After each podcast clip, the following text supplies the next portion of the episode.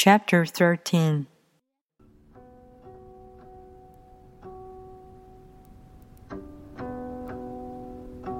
Success is as dangerous as failure.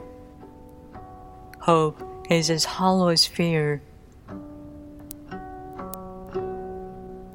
What does it mean that success is as dangerous as failure? Whether you go up the ladder or down it, your position is shaky.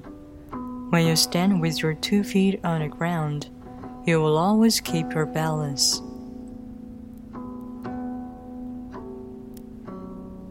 What does mean that hope is as hollow as fear? Hope and fear are both phantoms that arise from thinking of the self.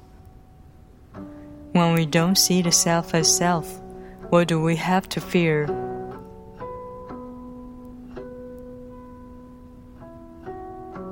See the world as yourself. Have faith in the way things are.